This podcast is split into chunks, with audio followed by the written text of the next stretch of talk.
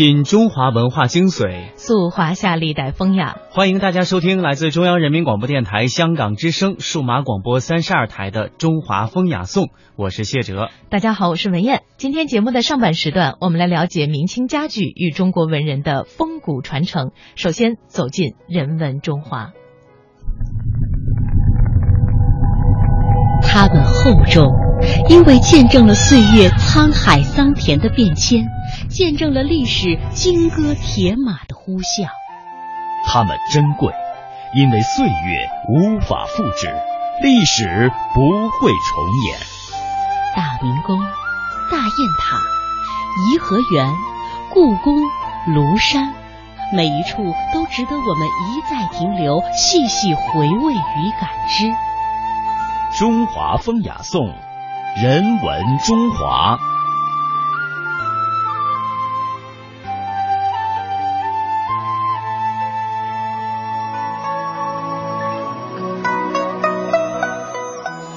人文中华，我们一起来首先了解明清家具。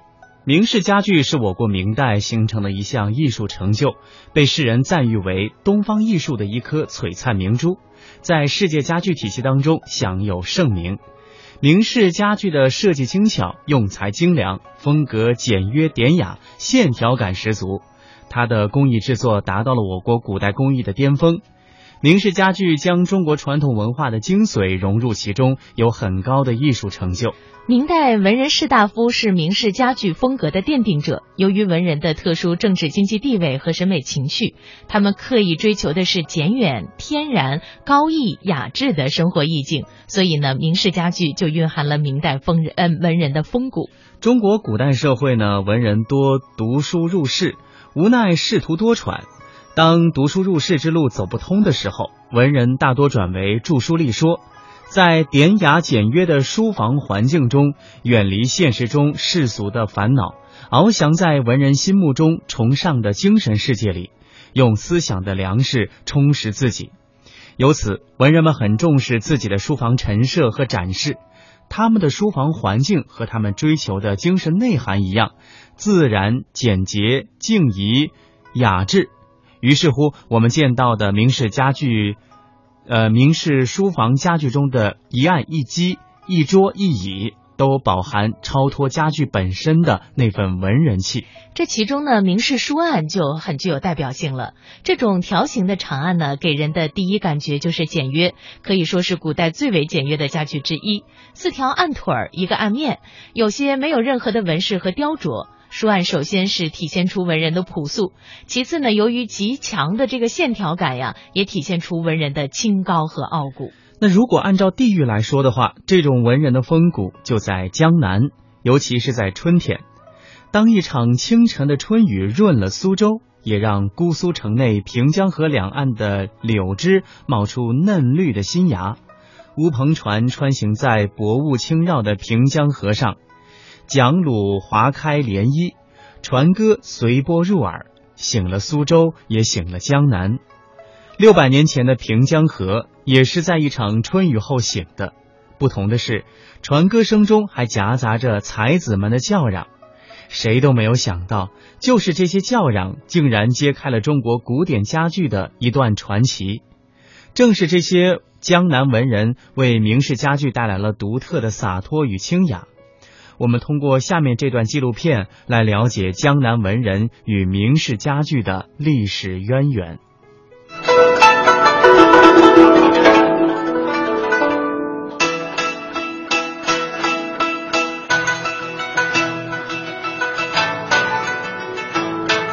才子们的比试持续了整整一夜，因为难分高下，比试进入了僵局。忽然有人说。我家的椅子会讲学。怕了，各位，既然我们比不出别的，不如比点其他的。连我们家的椅子都懂得讲学了。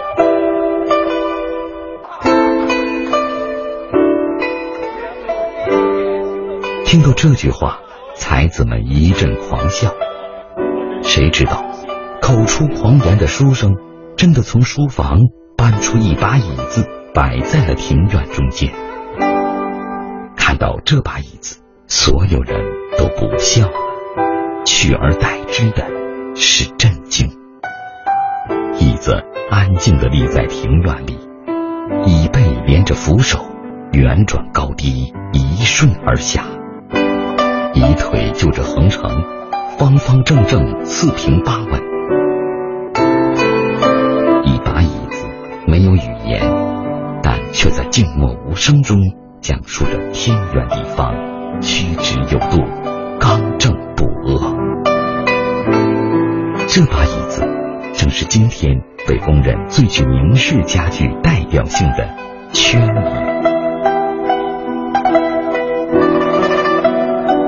那场比试让才子们看到了家具竟然还能与文化结合，并且散发出无尽的魅力。他们争相效仿。事实上，文化对家具的影响绝不仅仅这一种。书柜，书房的必备家具之一。传统的明式书房里，书柜选用大小适宜的中等尺寸。柜子底层常有一个带抽屉的底座，苏州地区称之为书橱。用放书的书柜来形容读书的文人，再合适不过。书柜的造型大多直棱直角，不加任何雕饰。读书就是要这么简单，不需要过多的考虑。书柜的使用空间力求精简到最大化，读书也就是要这么包容。用最大的限度容纳最多的书籍和知识。书柜的四沿立轴一通到顶，恰如读书人的风骨，刚正不屈。这就是江南文人的家具，这就是明式家具。文人的思想融汇在家具里，流传至今。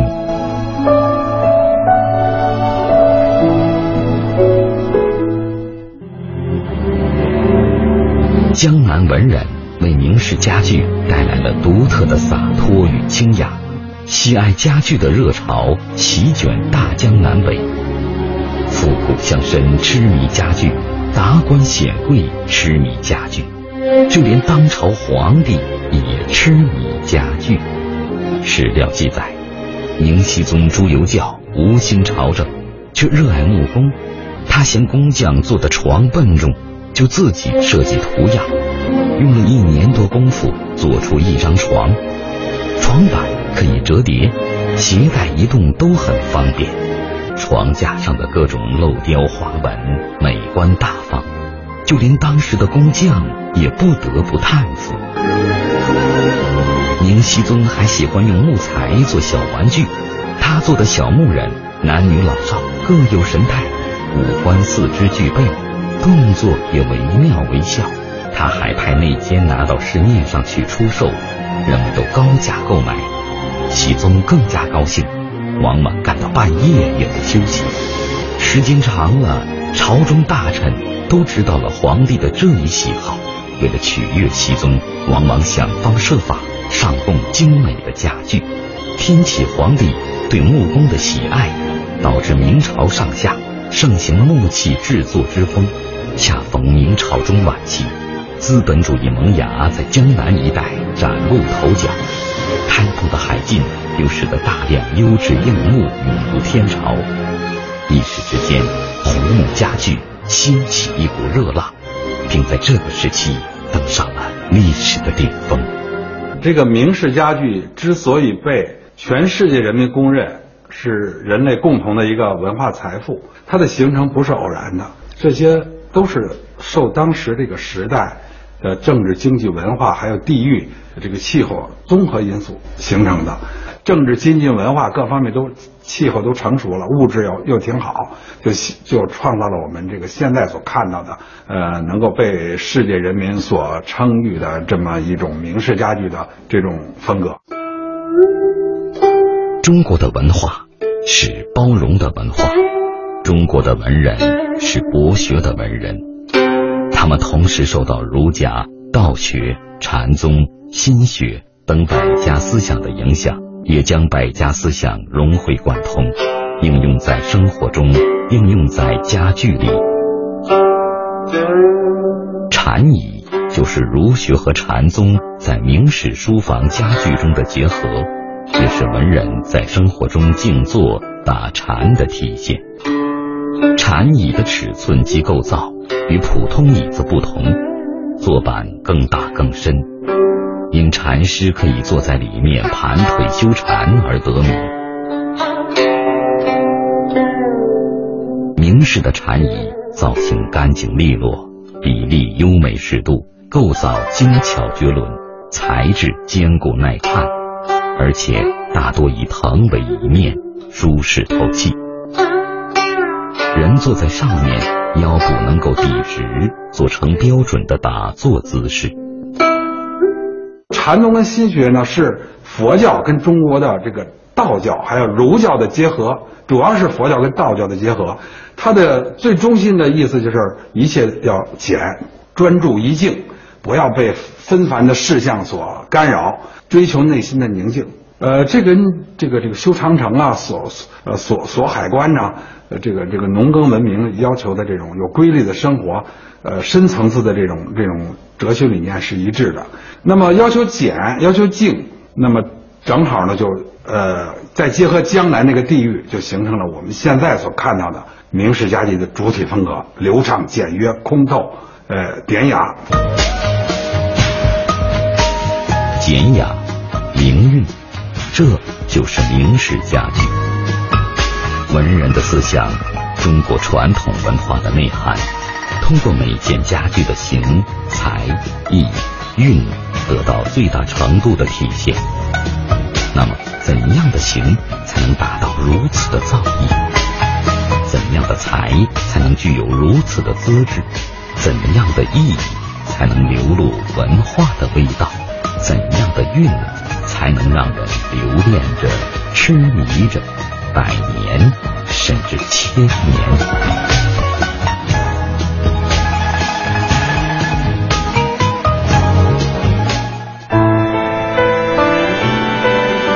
圈椅因靠背形状如圈而得名，是明式家具的典型代表。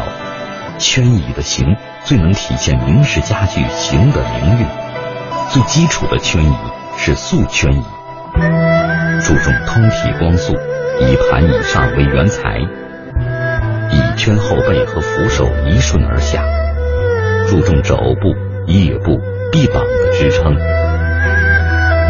椅盘以下外圆里方，三面素牙条，除靠背板有浮雕，扶手额部之间有小脚牙之外，别无装饰。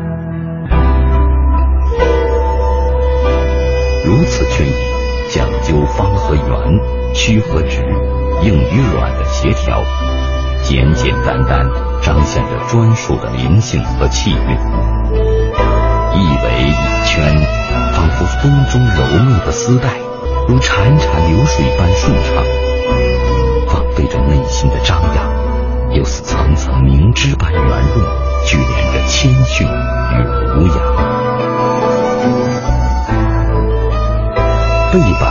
板略显弯曲的弧度，刚好承托着身躯，挺立但不僵直。一把圈椅，恰若一位君子，默然而立。中国传统文化呀，有一个这个基本的这个要素，这要素是什么呀？要圆啊！比如说，咱们要做人，要讲究圆滑；咱们做东西要讲究圆润，做事要讲究圆满。都讲究圆，圆是中国文化中心，不偏不倚啊。这个家具，比如说咱们现在这坐这圈椅啊，这木头是这个说是这个紫檀的也好，黄花梨的也好，红木的也好，这木头是硬的，但做出东西来给你的感觉是软的，不管摸哪儿，用手扶之，滑不留手，这就是中国家具特点。啊，这就也体现了人们的这个思想观念，要圆润、圆滑、圆满。同样能体现明式家具圆润之形的，还有香几。香几是明式书房中常设的家具，尤其在明代图画中时常可以看到。一般在文人吟诗拜月时点香所用。因为方形比圆形省料的关系，各种家具。大多做成方形，唯独香鸡，从图案和实物来看，却是圆形比方形要多。因为香鸡经常被置于居中的位置，因而会选择面面皆宜的圆形结构。也正是因为它不可替代的居中性，促使匠人们将长期的积累和丰富的经验融汇成它及柔婉的线条、疏透的空间与修长的体型为一体的令人赏心悦目的艺术。千百年后，用来放置炉鼎或者法器的香鸡，已经不再是现代生活所需的家具，而人们发挥自己的智慧，利用香鸡的柔美。变化出花架、陈列架等种种造型不同的家具，适应今天的生活。在这些家具里，我们依稀还能看到当年香机的影子。